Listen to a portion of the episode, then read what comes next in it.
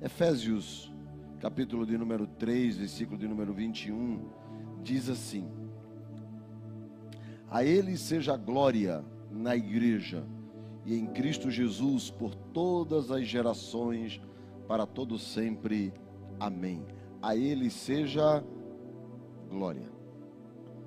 Eu gostava muito no passado, não mais agora, mas eu tinha uma prática quase que todos os as vezes que eu ia falar ou ministrar, eu dizia assim: a Jesus e o povo gritava glória, porque está escrito: a Ele seja glória na igreja em Cristo Jesus. Então eu, eu, eu gostava de, de dizer a Jesus e o povo responder glória. Vamos, vamos, vamos ver se, se você está dentro de Efésios 3, 21. A Jesus. Tem gente que está fora da Bíblia. Porque não é possível. Dá para ser um glória mais forte. Você que não falou, entra na Bíblia agora. Efésios 3, 21 diz a ele: seja glória. A Jesus. Glória, que legal. A Jesus, glória, glória. Que bom estarmos na Bíblia. Ah, Atos dos Apóstolos, capítulo de número 9.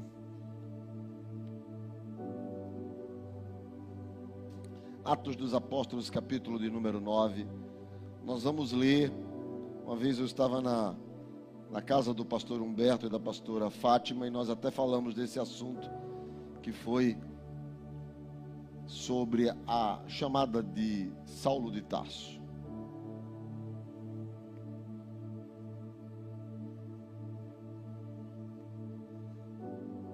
Atos capítulo de número 9, versículos a partir do versículo de número 1, diz assim: Saulo, respirando ainda ameaças e morte contra os discípulos do Senhor, dirigiu-se ao sumo sacerdote.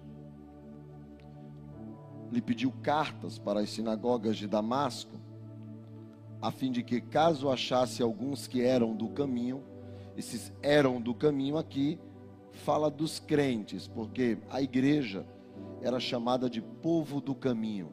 Jesus mesmo diz: Eu sou o caminho. Mas não é por causa disso. Era por causa do novo ou do novo entendimento que eles estavam trilhando, caminhando fora do conceito judaico e passaram a se chamar povo de um outro caminho. Então, o povo do caminho.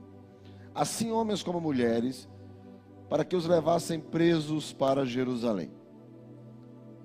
Seguindo ele estrada fora, ao aproximar-se de Damasco, subitamente uma luz do céu brilhou ao seu redor.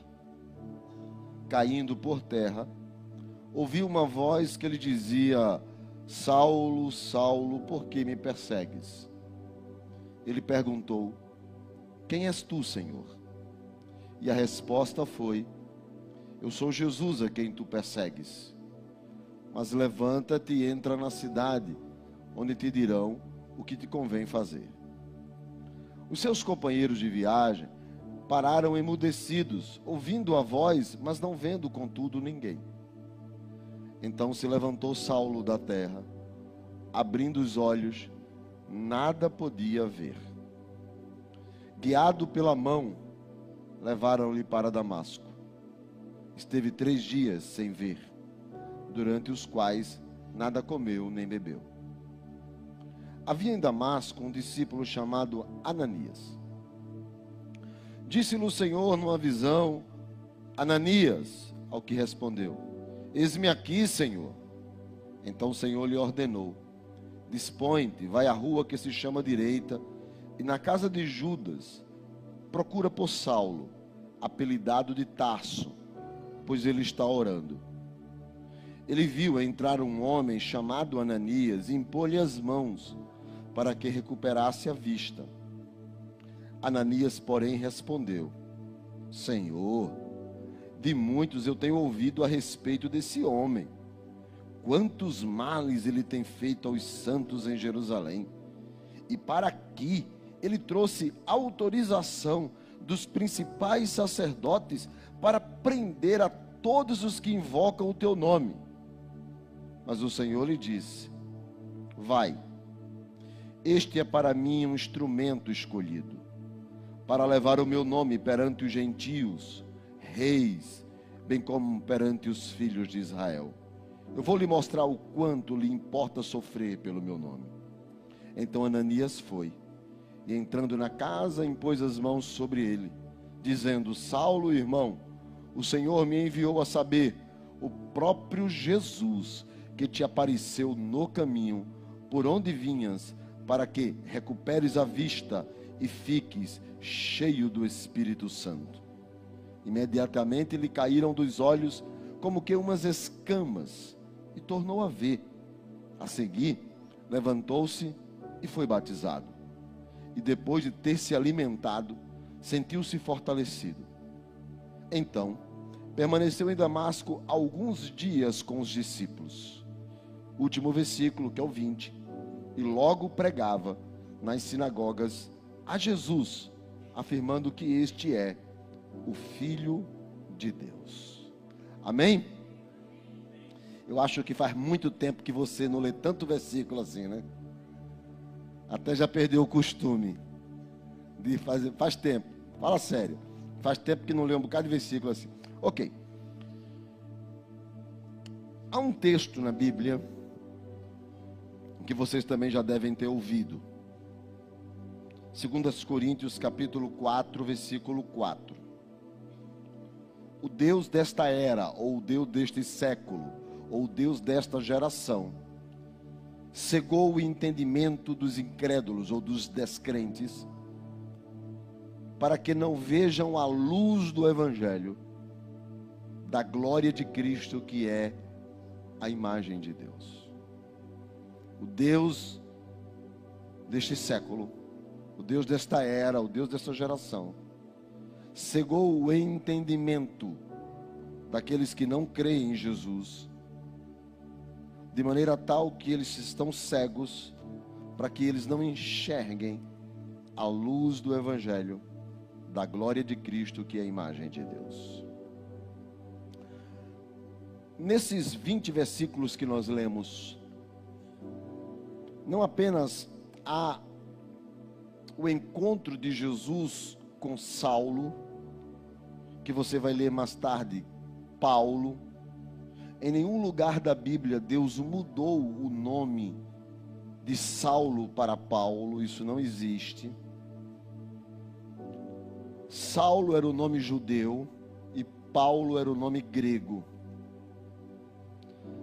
Aqueles que conhecem inglês, os que sabem, a palavra Paulo no português, se você fosse chamar ela em inglês, seria Paul.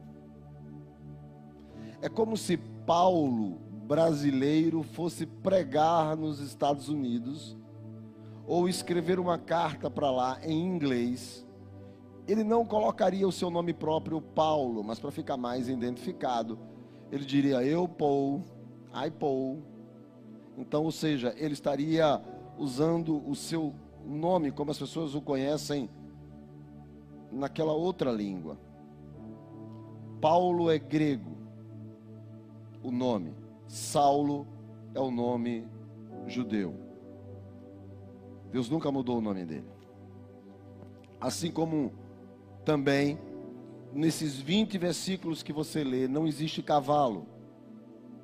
Paulo não caiu do cavalo por algumas razões.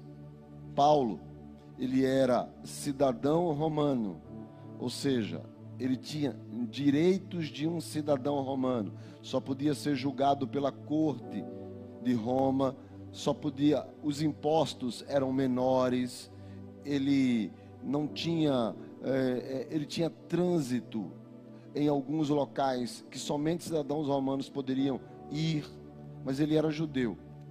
O título de cidadão romano era dado a não os romanos quando os seus pais ou a sua família ou ele mesmo fazia algo que fosse digno de honra em prol de Roma.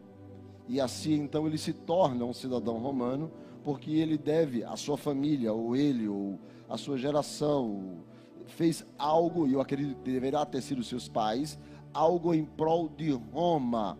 E ele mesmo conhecido como Tarso, pela cidade que ele morava, que era uma cidade gentílica, e ele morando em uma cidade gentílica, sendo judeu, título de cidadão romano.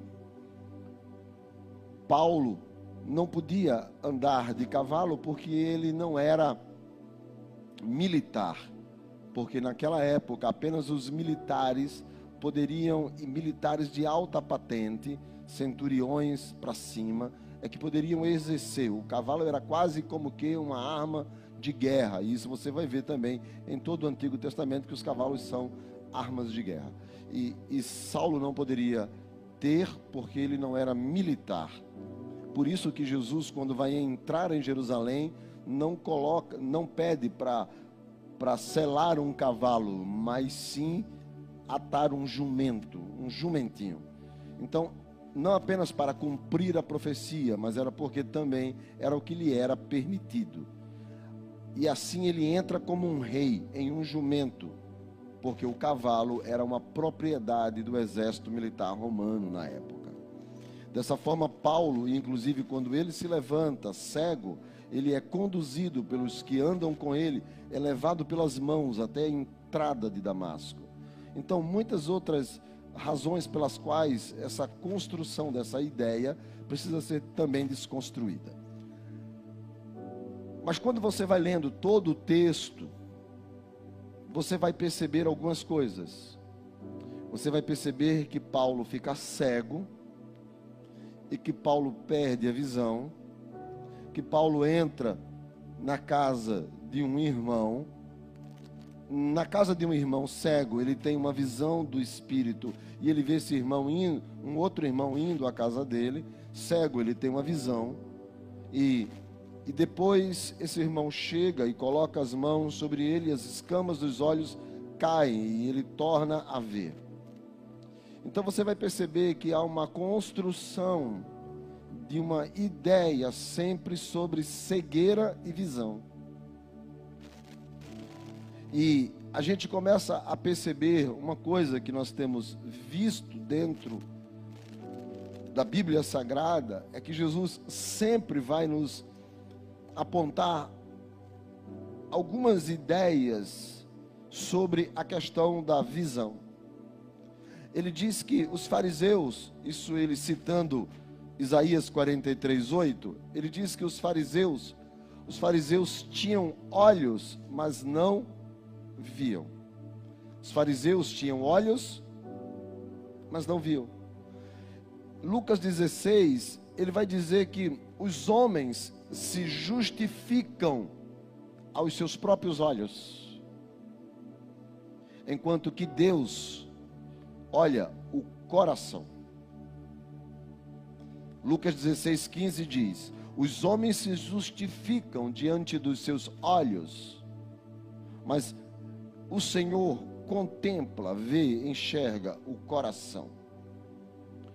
Quando a gente lê Mateus capítulo 7, versículos de 1 a 5, diz que nós não devemos julgar as pessoas por um padrão dos olhos.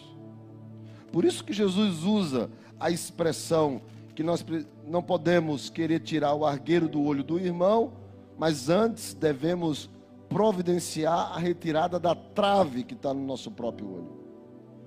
A ideia de argueiro e de trave ali aponta para os olhos. Por quê? Porque existe um padrão de julgamento, sim. Qual é o padrão de julgamento? Por exemplo, a Bíblia diz: não andarão dois se não estiverem de acordo. Não andarão dois se não estiverem de acordo. Agora imagine como é que eu vou arrumar um amigo que pensa completamente diferente de mim?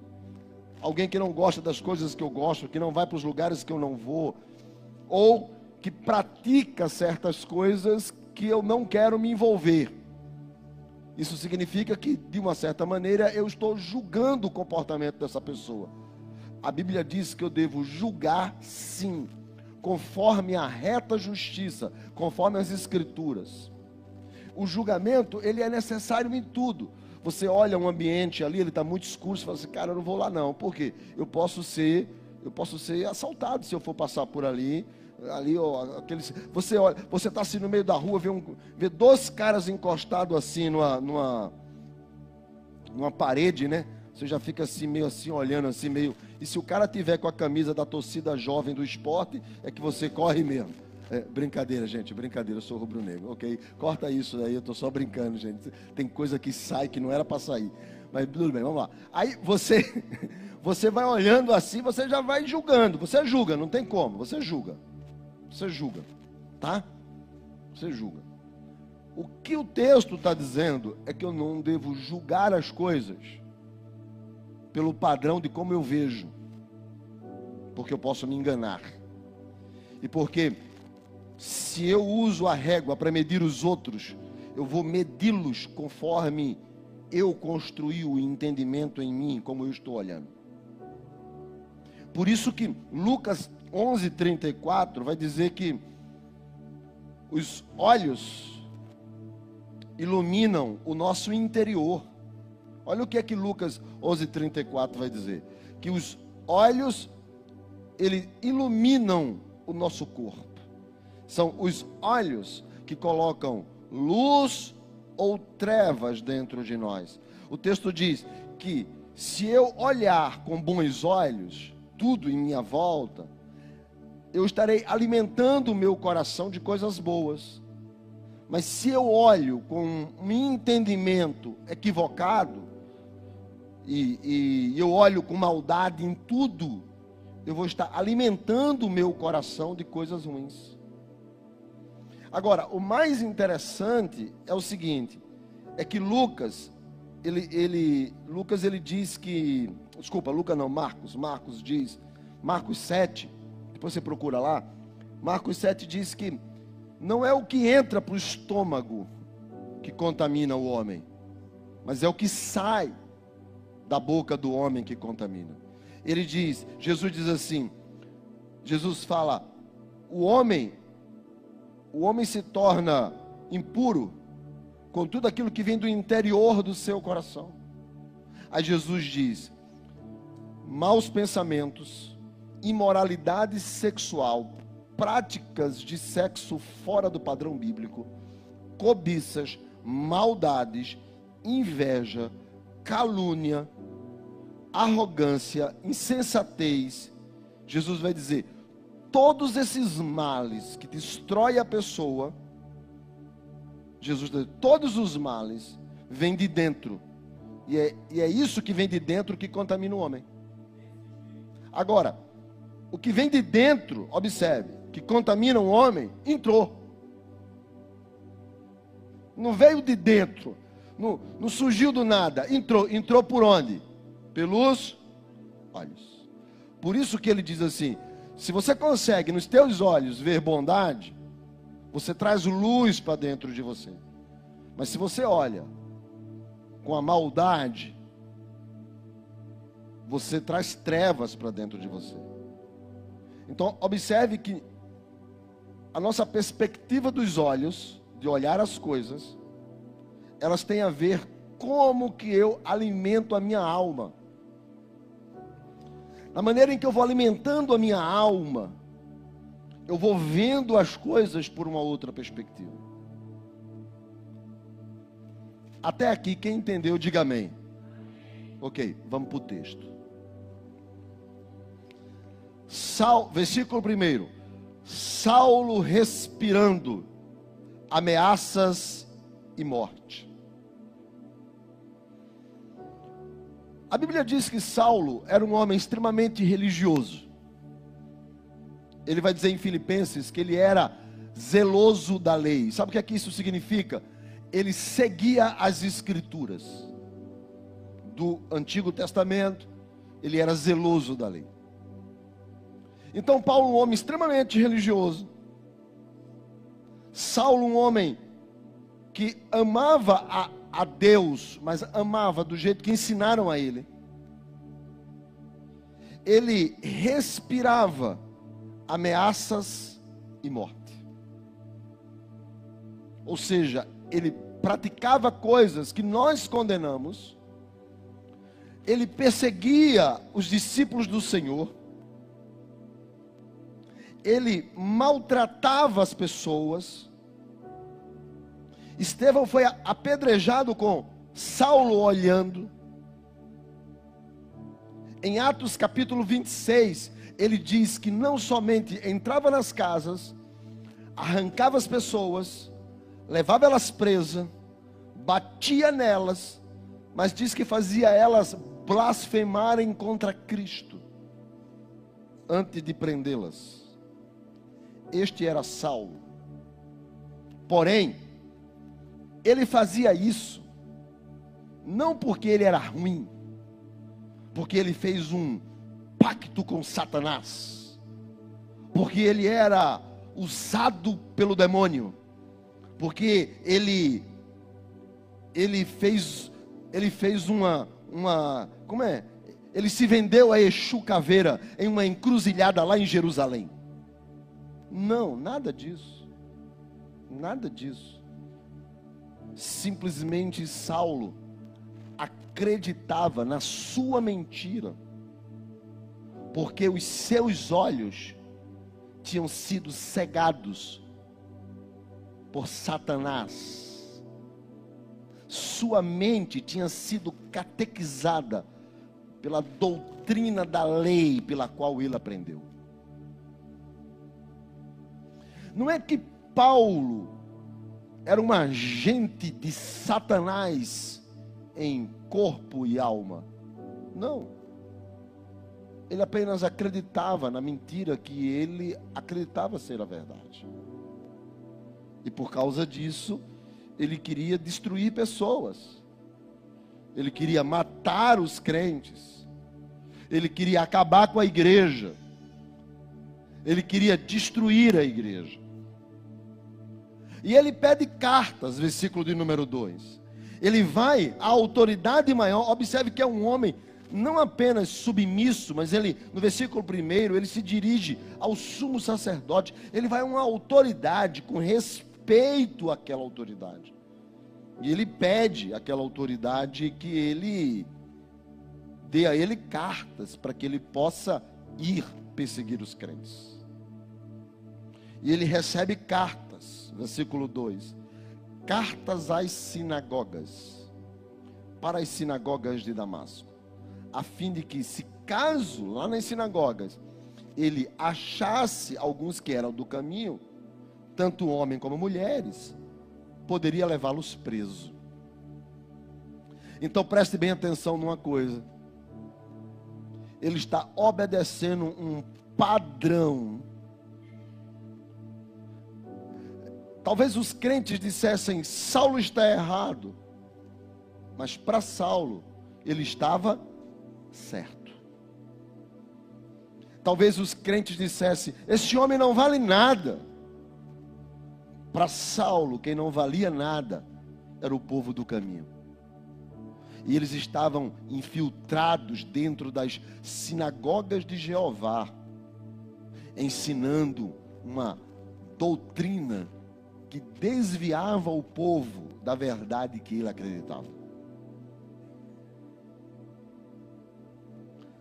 Por mais que ele vá dizer, no, alguns teólogos chegam a dizer que quando Saulo ora a Deus para que o Senhor tirasse um espinho na carne que estava sobre ele, que ele não conseguia tirar aquilo, que aquilo doía nele.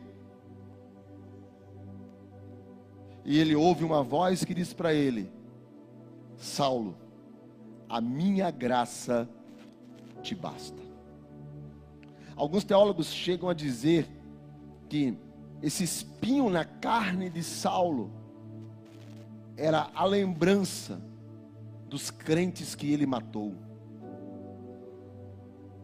da destruição de muitas congregações, de muitas casas que ele invadiu para acabar o culto, de Estevão aos seus pés sendo apedrejado, olhando para cima e dizendo: eu estou vendo os céus abertos, o Filho de Deus em pé, olhando para mim. E Saulo olhou para o céu, não viu ninguém, falou: taca ali pedra. Aquela lembrança na mente de Saulo. E que todas as vezes que ele ia orar, ele diz: todas as vezes que ele ia orar, o diabo o acusava. De quê? Assassino, matador de crente. Você acabou a igreja. Ele dizia: Senhor, eu estava cego, mesmo vendo. E, e exatamente isso, porque nós estamos indo por caminhos, a igreja evangélica brasileira está indo por caminhos muito mais para padrões de uma sinagoga do que para a igreja do Deus vivo. Por quê? Porque quando Saulo se coloca na disposição de acabar com a igreja, ele descobre uma coisa que nós sabemos, mas nos esquecemos. Quando ele cai por terra, porque ele quer acabar com a igreja, ele está cego, ele não está vendo, ainda que de olhos vendo, ele não vê. Porque ele escreve depois, em Efésios, no capítulo de número 6, do versículo 12, dizendo: A nossa luta não é contra a carne e nem contra o sangue. A nossa guerra não é contra pessoas. A nossa guerra não é contra homens e mulheres. Porque a nossa luta não é contra sangue e carne, mas contra principados e potestades, contra dominadores deste mundo tenebroso, contra forças espirituais, contra forças espirituais do mal nas regiões celestes. Essa é a luta da igreja. A luta da igreja não é contra pessoas. Não existe os do lado de lá ou os do lado de cá. Não existe os que estão de um lado do muro ou os que estão do outro lado do muro. Não existe. Porque Paulo escreve em Timóteo dizendo assim: o desejo de Deus é que todos os homens cheguem ao pleno conhecimento da verdade. É isso que está no coração de Deus. E ele não colocou dizendo alguns homens. Ele não colocou os que estão do lado de cá do muro. Ele não colocou algumas pessoas ou aqueles que pensam igual a você. Mas ele colocou os que pensam diferente de você. E por isso que está incluído que o desejo de Deus é que todos os homens conheçam cheguem, alcancem o pleno conhecimento da verdade, que é Cristo Jesus. Por que, que Paulo perseguia a igreja? Porque ele acreditava que estava certo. Por que, que Paulo falava mal da igreja? Tuitava contra a igreja, colocava no Instagram que a igreja é um bando de lunáticos. Por que, que Paulo fazia isso? Porque ele acreditava nisso. Porque o Deus desse século cegou o seu entendimento. Agora, como que isso se resolve?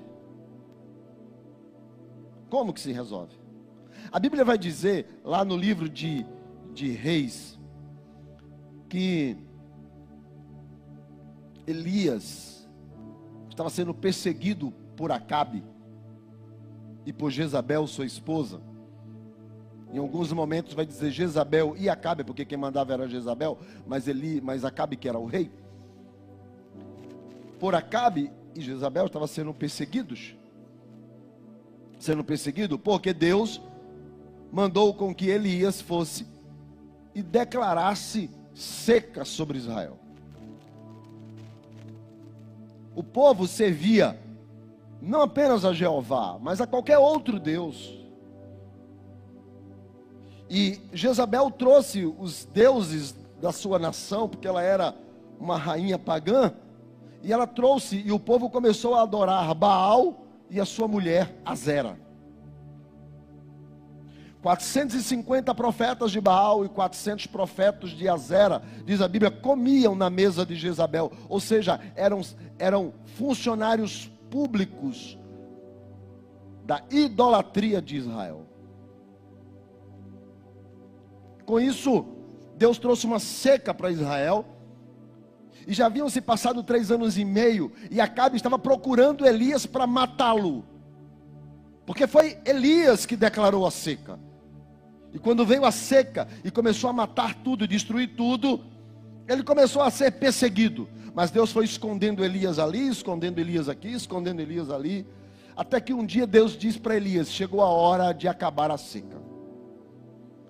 Então Elias manda um recado para Acabe: Quer me encontrar? Vamos nos encontrar lá no Monte Carmelo, no pico do monte. Inclusive, quem for comigo para Israel, vai lá no Monte Carmelo. A gente normalmente leva uns pedidos de oração e queima lá. Não diga isso para ninguém. Eu não diga isso, mas a gente queima lá os pedidinhos, coisa. Perdão, Senhor. e, e, e ele marca um encontro lá no Monte Carmelo, no pico do Monte Carmelo. Mas ele manda um recado. Eu não quero que você vá, você e, e Jezabel. Eu quero que vá você os profetas de Baal e os profetas de Elzera. A gente vai se encontrar todo mundo lá. Aproveita e estende esse convite para toda a nação de Israel. Quem quiser ir, pode ir. Porque a gente vai fazer uma aposta. Não dá para servir a dois deuses. Não dá para servir a dois senhores. Então, a gente vai fazer uma aposta. É assim. Se Baal é Deus, Israel vai servir Baal. Agora, se Deus é Deus, Israel vai ter que servir a Deus, mas não dá para servir a dois deuses. E eles então marcaram um dia, e quando chegaram lá, levaram dois novilhos, mataram os novilhos, e Elias disse para os profetas: façam um altar ali, coloque lenha, coloque os pedaços. Como vocês são mais do que eu, eu sou um e vocês são 850, começa por vocês. E, e depois vem por, por, mim, coloca aqui, faz um altar. E ele fez um altar de lenha seca, colocou os animais também. E a aposta era: o Deus que responder com fogo, não, ninguém toca fogo nesse sacrifício, mas o Deus que responder com fogo, esse é Deus. Vocês podem começar. E a Bíblia diz que de manhã, logo cedo, os profetas de Baal começaram: Baal, manda fogo daí de cima. Baal, arrebenta esse negócio. E nada. E diz que eles clamavam, clamavam, clamavam.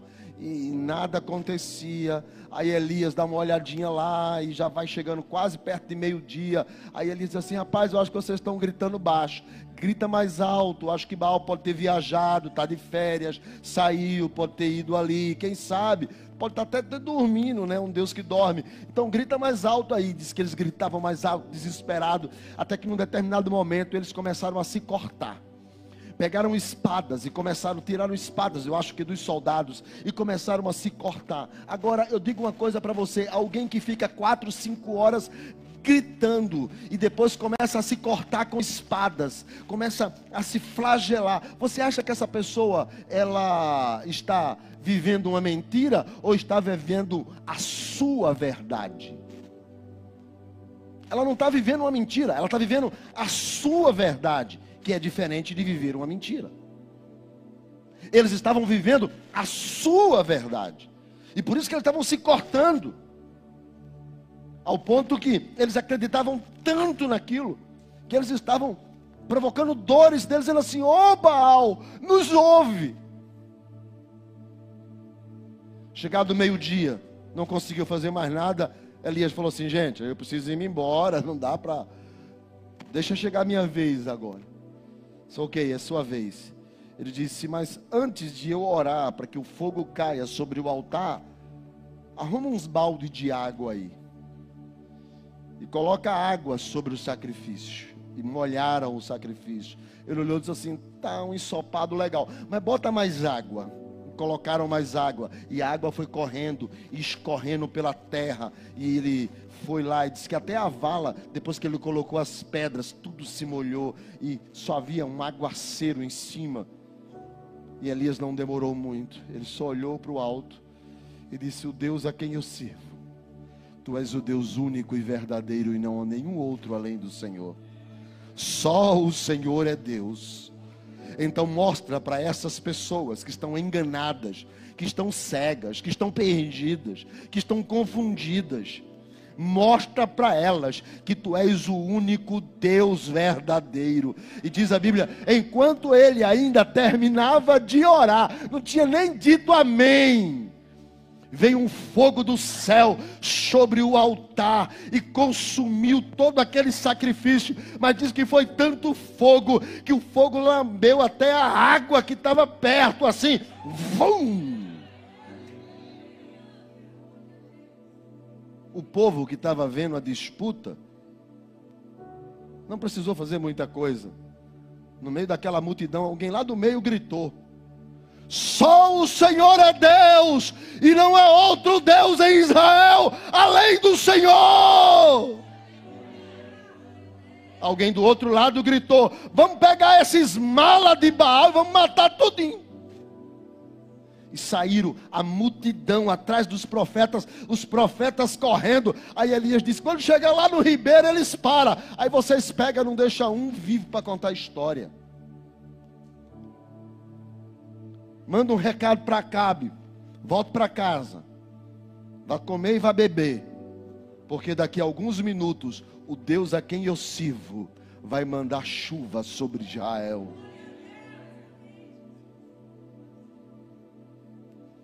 As pessoas não são nossas inimigas, porque elas creem uma mentira ou acreditam que nós estamos vivendo uma mentira.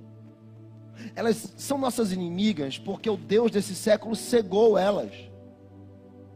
E porque o Deus desse século cegou elas, elas perseguem as suas verdades como se fosse verdade. E nós não podemos ter nenhum sentimento contra pessoas como Saulo tinha. Porque o Deus a quem nós servimos, cedo ou tarde, tem uma estrada de Damasco para cada um dessas pessoas.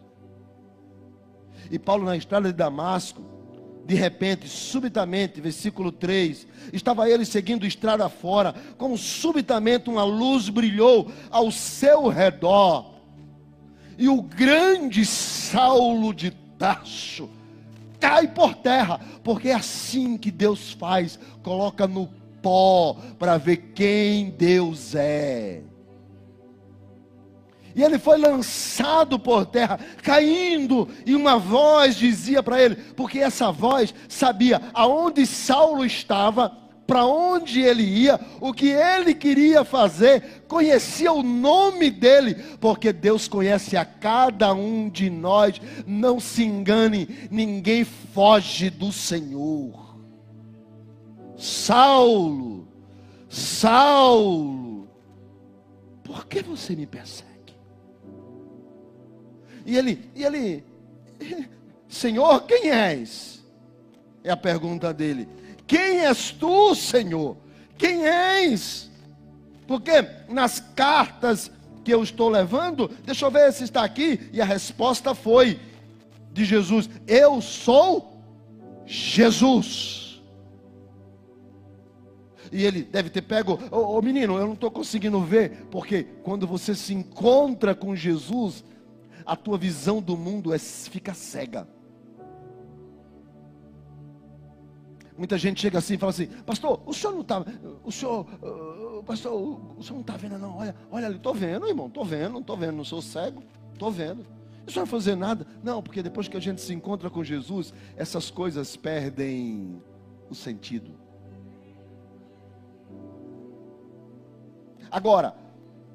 Se nunca se encontrou com Jesus, os olhos carnais continuam abertos.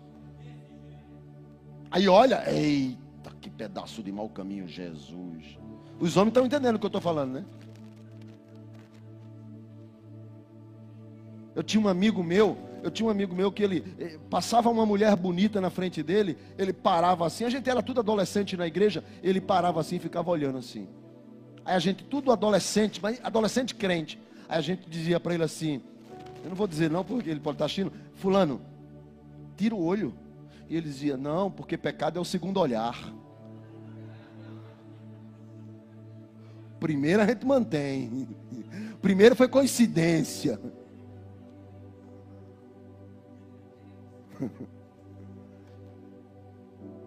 Mas quando os nossos, carna, os nossos olhos carnais estão abertos, nós fazemos coisas acreditando que elas estão certas, porque os olhos carnais estão abertos.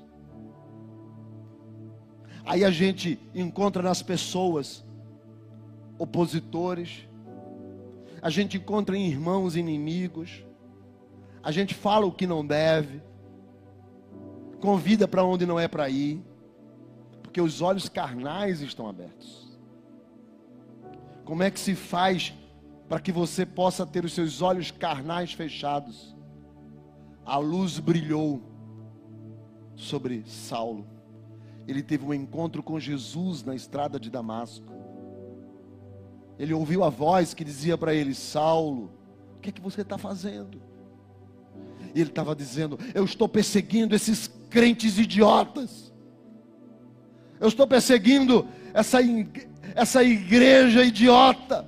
É eles que eu estou perseguindo. E Jesus disse: Não, você está perseguindo a mim. Deixa eu te dizer uma coisa.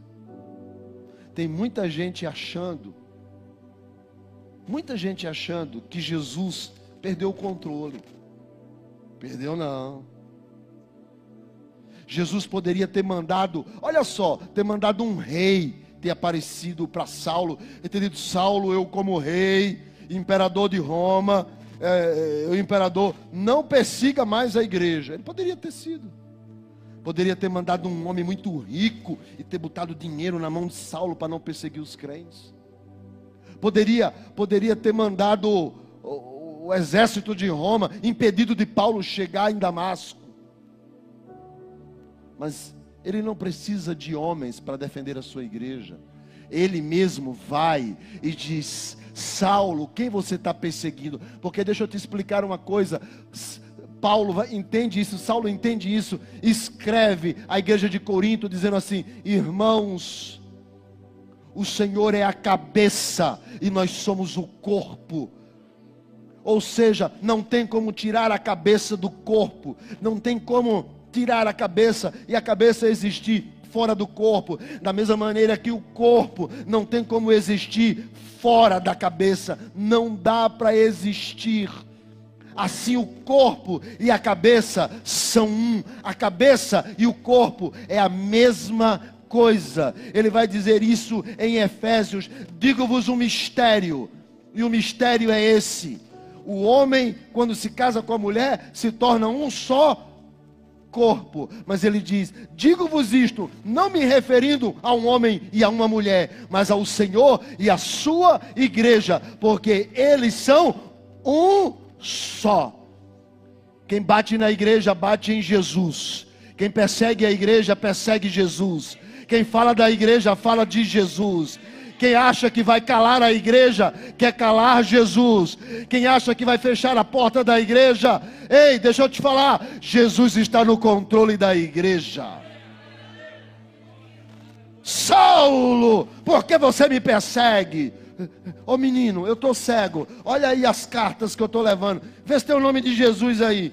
Tem aqui, não. Tem Ezequias, tem Leonor, tem, tem Humberto, tem Paulo, tem, tem Fátima, tem, tem, tem, um bocado de gente aqui, tem Zé, tem Zé Carlos, tem um bocado de gente aqui, mas não tem Jesus.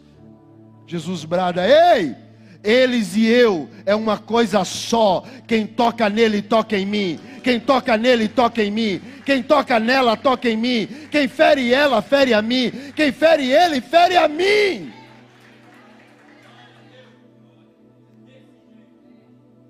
Você não é um cão sem dono. Você não é qualquer coisa. Igreja de Jesus, Ele é o mesmo. Diga para a pessoa que está do seu lado, o que está dentro de você é muito maior do que o que está lá fora.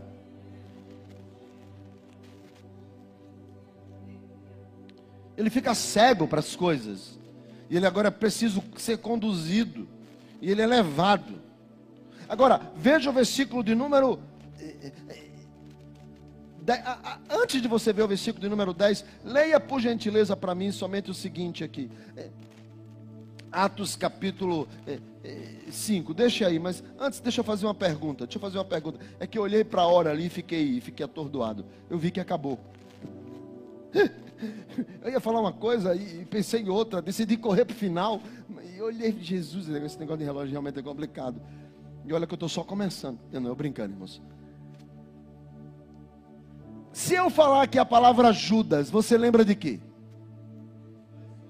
De traição. Se eu falar Judas, traição. Inclusive, eu nunca vi ninguém colocar o nome do filho Judas Iscariotes. Como se chama seu filho? Judas Iscariotes. Que lindo. Nunca vi. Ou seja, as pessoas têm suas mentes, as suas mentes são programáveis. Quer ver uma coisa? Eu disse, é porque vocês não lembram, mas eu disse, até pedi para localizar depois e marcar. Eu disse, irmãos, quando acabar a eleição, volta o Covid. Porque foi assim o ano passado. Aí a, a curva que está subindo, quando chegar perto do carnaval, ela vai descer. Mas depois que passar o carnaval, a curva vai subir. Mentes programáveis. Então, assim, Saulo acreditava que estava certo porque ele estava cego. Aí Deus derruba ele na estrada de Damasco. Jesus fala com ele. E ele agora cego. Ele vai começar uma nova vida, cego para o mundo. Mas observe que no verso de número 12, ele já tem uma visão, ele vê quem vai vir orar por ele. Visão carnal, visão espiritual. Ele perde a visão carnal mas Deus abre a visão espiritual dele. Porque quem se encontra com Jesus enxerga o mundo e a vida e as coisas pela visão espiritual. Se você está vendo pela visão carnal, tem que cair na estrada de Damasco. Está ouvindo o que eu estou dizendo, sim ou não? Aí, se eu falo Judas, você fala assim: traição. É o que estava programado na mente. Olha só, Atos capítulo 5. Havia um homem chamado Ananias com sua mulher Safira. Vendeu uma propriedade. Mas eles combinaram que iriam pegar um pedaço do dinheiro, reter a parte do preço. Iriam levar aos pés dos apóstolos. Fizeram isso. Então Pedro olhou para Ananias e disse: Ananias, por que deixou Satanás encher teu coração? para você mentir ao Espírito Santo? Por que, que você escondeu o dinheiro que era teu? Era teu dinheiro, por que, que você escondeu? Porventura, se você ficasse com um pedaço, não seria seu? Versículo de número 4. Se você, se você vendeu ou não tivesse vendido, não era teu? Por que, que você colocou em seu coração trazer um pedaço e dizer que isso era o todo? Você não mentiu para mim. Você não mentiu aos homens, você mentiu para Deus. Versículo de número 5. Ouvindo essas palavras, Ananias deu um suspiro e morreu. Caiu. E o texto diz, no versículo 5: houve um grande temor sobre toda a igreja. Deus queria trazer um temor à igreja. E aquele temor ficou na morte de Ananias para eles aprenderem que Deus está no controle da igreja. Ninguém brinca. Não, é, pastor faz o que ele quer. Ele faz não, irmão. Faz não. Ou Deus é Deus, ou a gente esqueceu quem Deus é. Aí ele está lá. Aí Deus faz assim. Pega Paulo. Para mostrar que está no controle. Olha o versículo de número 11. Ele fala para Ananias: tu vai... Esse aqui é outro Ananias, porque aquele está morto. Deus pega um outro Ananias. No versículo 10 diz assim: Ananias, Senhor, ele Eis, diga, Senhor, pois não. Aí Deus diz a ele no versículo 11: Ananias, vai à casa de Judas, aonde Saulo está hospedado. Eu preparei a casa de Judas para Saulo ficar lá. E você vai orar por ele. E ele vai passar a ver. Olha o que é que Deus faz. Saulo vai ser o escritor do evangelho. Ele mesmo diz: Deus me comissionou para escrever a doutrina da igreja. Paulo vai vai vai ser o apóstolo dos gentios. Paulo vai ser a voz da doutrina da igreja cristã.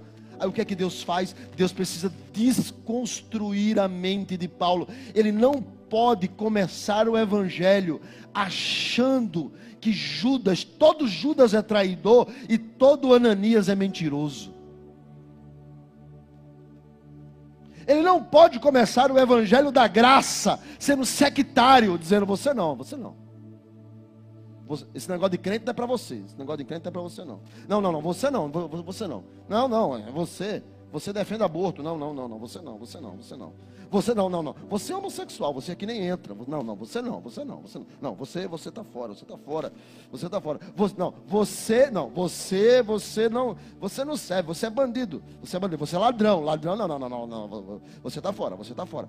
Não, não, não. Aquele cara, aquele cara tem três mulheres, três mulheres, eita, acaba macho, é. Mas ele conta como se tivesse 15, porque todo caba macho que diz que é macho, que pega a mulher fora, ele não pega a mulher fora porque ele quer pegar a mulher fora, é que ele quer achar que ele é o cara. Entendeu? é um babaca, um babaca, mas tudo bem. Então, assim, ah, não, não, não, não, não, você não, você é um adúltero, você não, não, você está fora. Quem sobra na igreja? Quem sobra? Ninguém sobra. Aí Deus vai chamar Saulo. Porque quando a gente olha para Saulo, o perseguidor da igreja, o verso que Ananias diz para o Senhor: Senhor, tu sabe quem esse é? Como se Deus não soubesse. Perseguidor da igreja, tem carta para acabar com a gente. O senhor se enganou. Deus diz para Ananias: Não, eu escolhi ele, porque eu escolho exatamente quem não vale nada. Eu escolho exatamente quem não tem valor. Eu escolho exatamente aqueles que acreditam que a religião não pode transformá-lo, e a religião não pode mesmo. Mas a graça, a graça é diferente. A graça pode, a graça alcança, a graça transforma. Aí Deus fala assim: não, bota ele aonde? Na casa de Judas. Quem vai orar por ele? Ananias. Engraçado Deus, né? Aqui, às vezes eu acho que Deus tem um senso de humor incrível. Mas como nenhuma vírgula, nenhum ponto na Bíblia estar ali por acaso, Deus está dizendo para nós: o desejo de Deus é que todos os homens cheguem ao pleno conhecimento da verdade.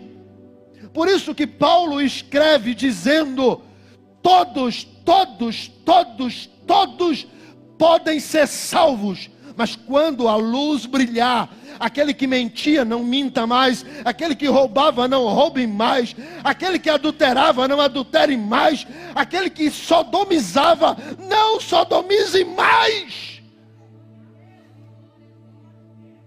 Porque a luz brilha, a verdade chega, o evangelho resplandece.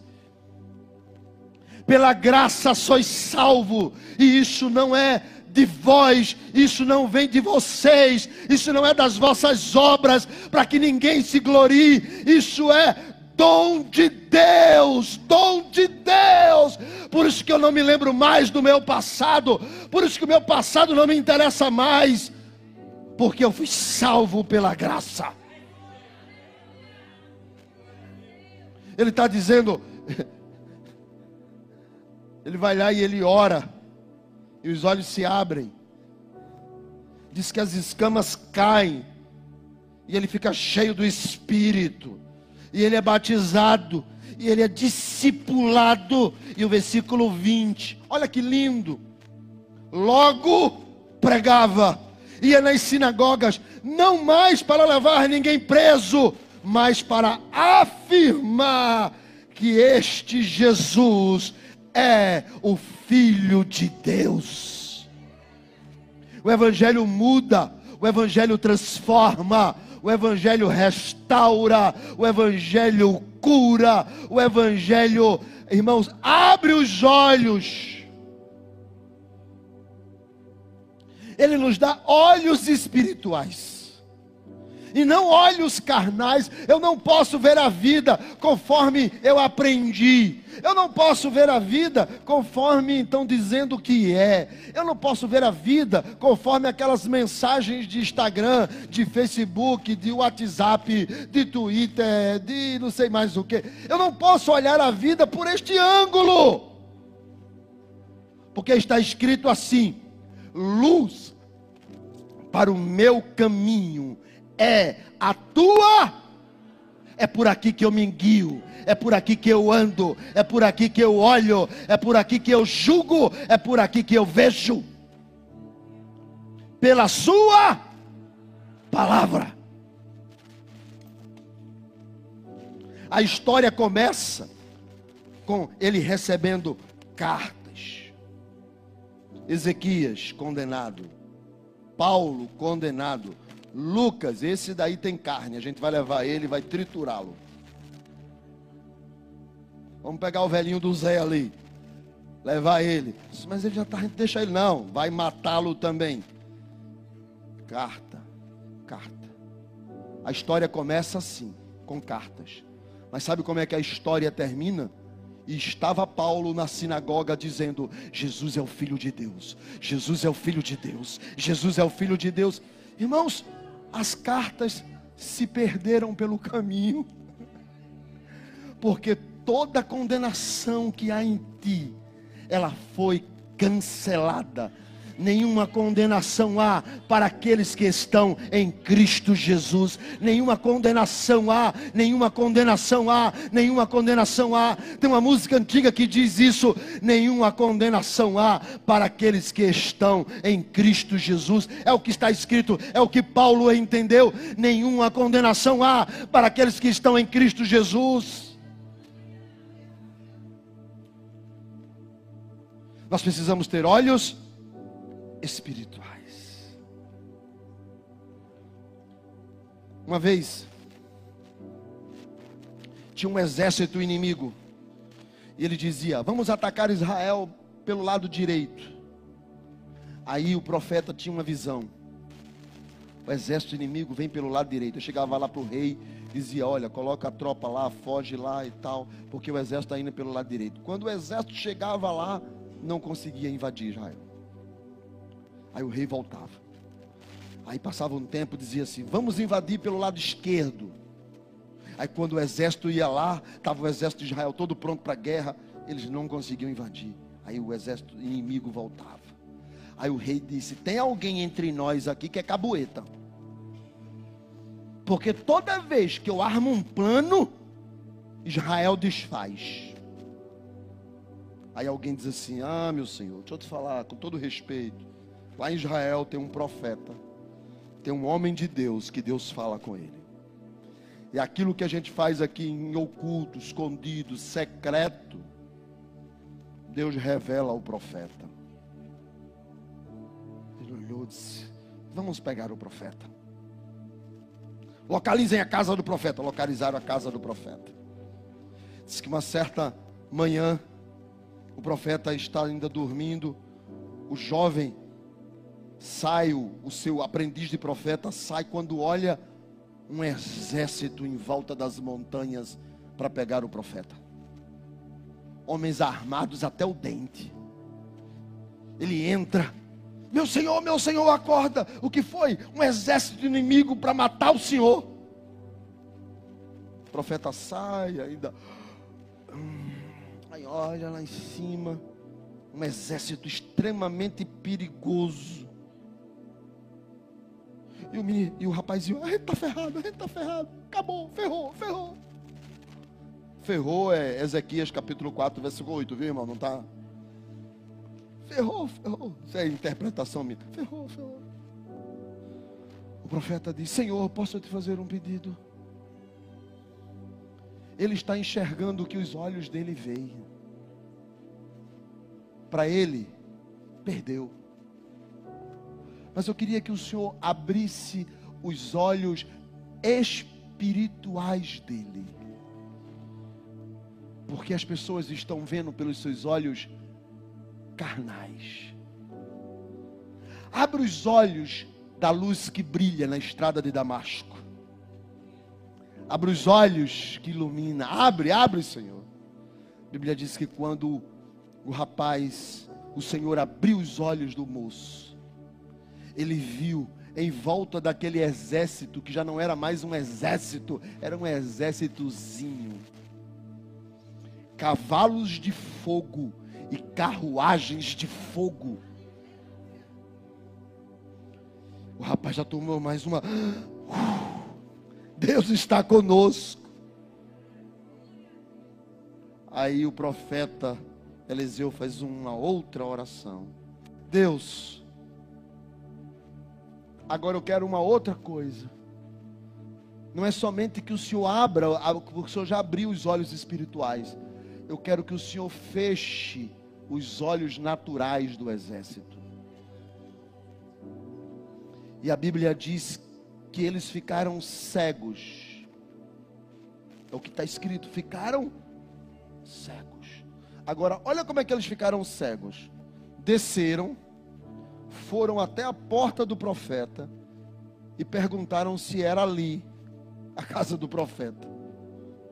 Aí o profeta disse: Eu vou levar vocês a um lugar melhor.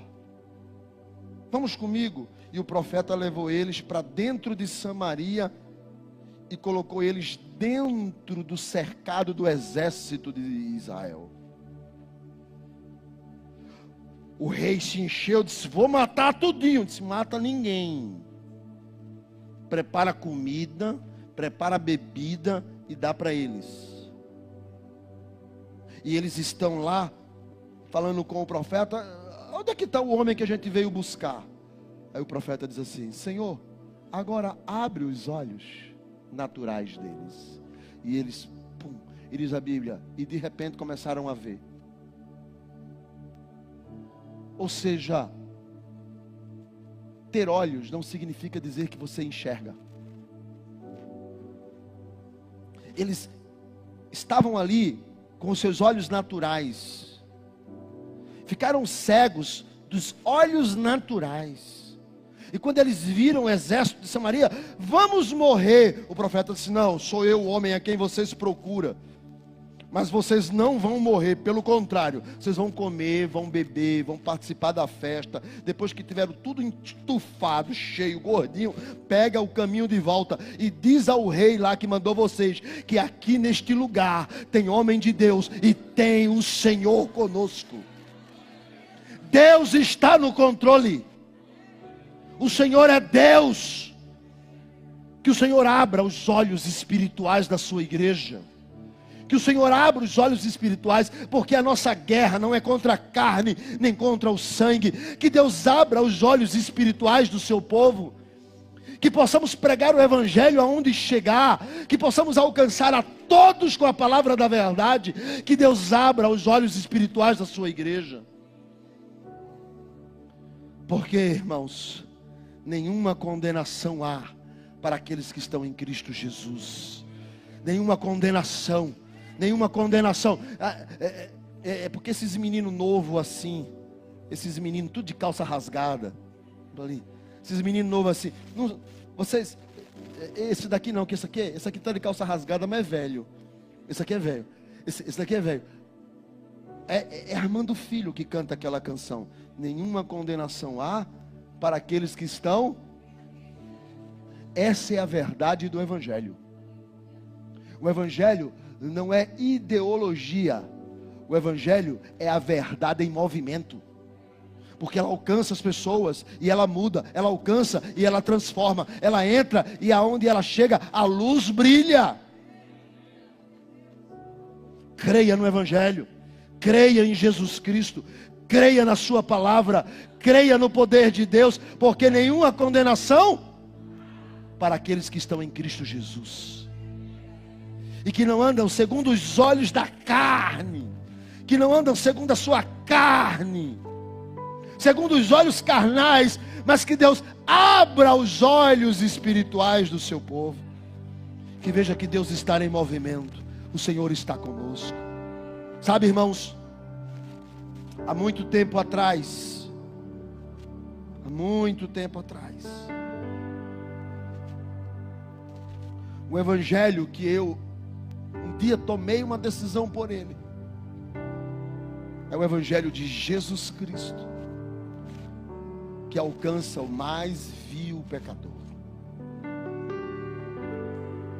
Talvez Paulo, quando orava, dizia: Tira de mim o espinho que está na minha carne, porque ele diz: Vinha a saber um mensageiro do diabo para bater nele, esbofeteá-lo. Não fique imaginando um demônio entrando no quarto de Saulo e batendo na cara dele, vira a cara, vira a cara. Não. Mas aqui dentro o acusava, dizia que ele não valia nada, que ele tinha matado os crentes. Todos nós carregamos as nossas dores e as nossas mazelas. Quando abrimos os nossos olhos carnais, nós vemos que estamos doentes, que estamos cansados, que estamos velhos, pobres. Esses são os nossos olhos carnais. Porque o Espírito Santo que está aqui esta noite, ele pensa completamente diferente do que nós pensamos. A gente diz: "Oh, não há de forma alguma saída para esse Saulo perseguidor da igreja. E o Senhor diz: Eu o escolhi. E para mim ele é um vaso. Aleluia. Você olha para ele, vê um assassino, mas Deus olha e vê um vaso. Você olha para aquela pessoa e vê um inimigo. Deus olha e vê um pregador. Deus vê diferente. Nenhuma condenação há para aqueles que estão em Cristo Jesus. É isso que é a mensagem da igreja.